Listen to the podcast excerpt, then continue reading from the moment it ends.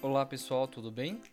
Meu nome é Thiago Ribas e esse é o quinto episódio do podcast Open Banking Brasil.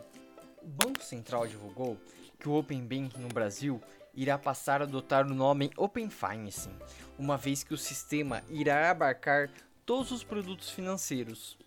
Antes de iniciar, é importante contextualizar que, diferente do Brasil, o Open Bank no exterior está sendo conduzido pelos órgãos de proteção à concorrência, o que seria o CAD no Brasil, e visa aumentar a concorrência dos mercados. Temos o Banco Central tomando a iniciativa de criar o Open Bank no Brasil. E por que mudar o nome Open Bank para Open Finance?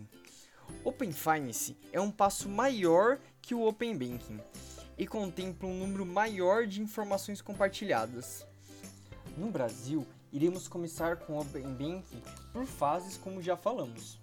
Na segunda fase, o escopo dos dados compartilhados é menor, mas a partir da quarta fase, compartilhamento de dados de investimentos, seguros, câmbio e previdência, veremos ele se tornando o Open Finance. Fora do Brasil, já temos outros mercados no mesmo sentido de ampliação de escopos. Tanto que na Austrália, o Open Banking já prevê a extensibilidade para setores de energia e telecomunicação e se chama de Consumer Data Rights.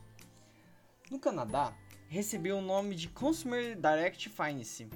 Foi produzido um relatório muito interessante sobre a mudança do termo. Para eles, é importante para reconhecer que os consumidores devem estar no controle de suas informações e serem capazes de se beneficiar do uso delas, e que um melhor controle e proteção de dados financeiros são mais amplas do que apenas no setor bancário. E o que você acha da mudança do termo? É realmente relevante? Me procure lá no LinkedIn e me conte o que você achou. No próximo episódio falaremos um pouco sobre o Pix. Obrigado, pessoal. Um abraço.